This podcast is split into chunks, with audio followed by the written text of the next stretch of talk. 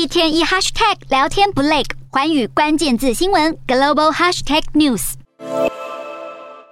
第十四届金砖国家峰会在二十三号登场，俄中两国在会上不遗余力的拉拢成员国，要携手抵抗欧美势力。俄罗斯总统普丁以自私来形容西方国家。如今莫斯科当局面临大量国际制裁，被迫得另寻市场，加强与亚洲和非洲国家的关系。普丁表示，他准备进一步发展和金砖国家的多边合作，呼吁金砖五国团结起来，参与更多全球事务。而中国国家主席习近平在近期遭遇以美国为首的合作机制围堵后，也呼应了俄方看法，认为金砖国家应该纳入更多成员国，摒弃冷战思维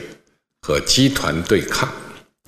反对单边制裁、滥用制裁，以人类命运共同体的大家庭超越霸权主义的小圈子。习近平认为，金砖国家不是封闭的俱乐部，也不是排外的小圈子。他表示，近年来有不少国家都提出想加入金砖合作机制，呼吁金砖国家在当前局势下应该敞开大门，拥抱更多机会，大有和欧美阵营较劲的意味在。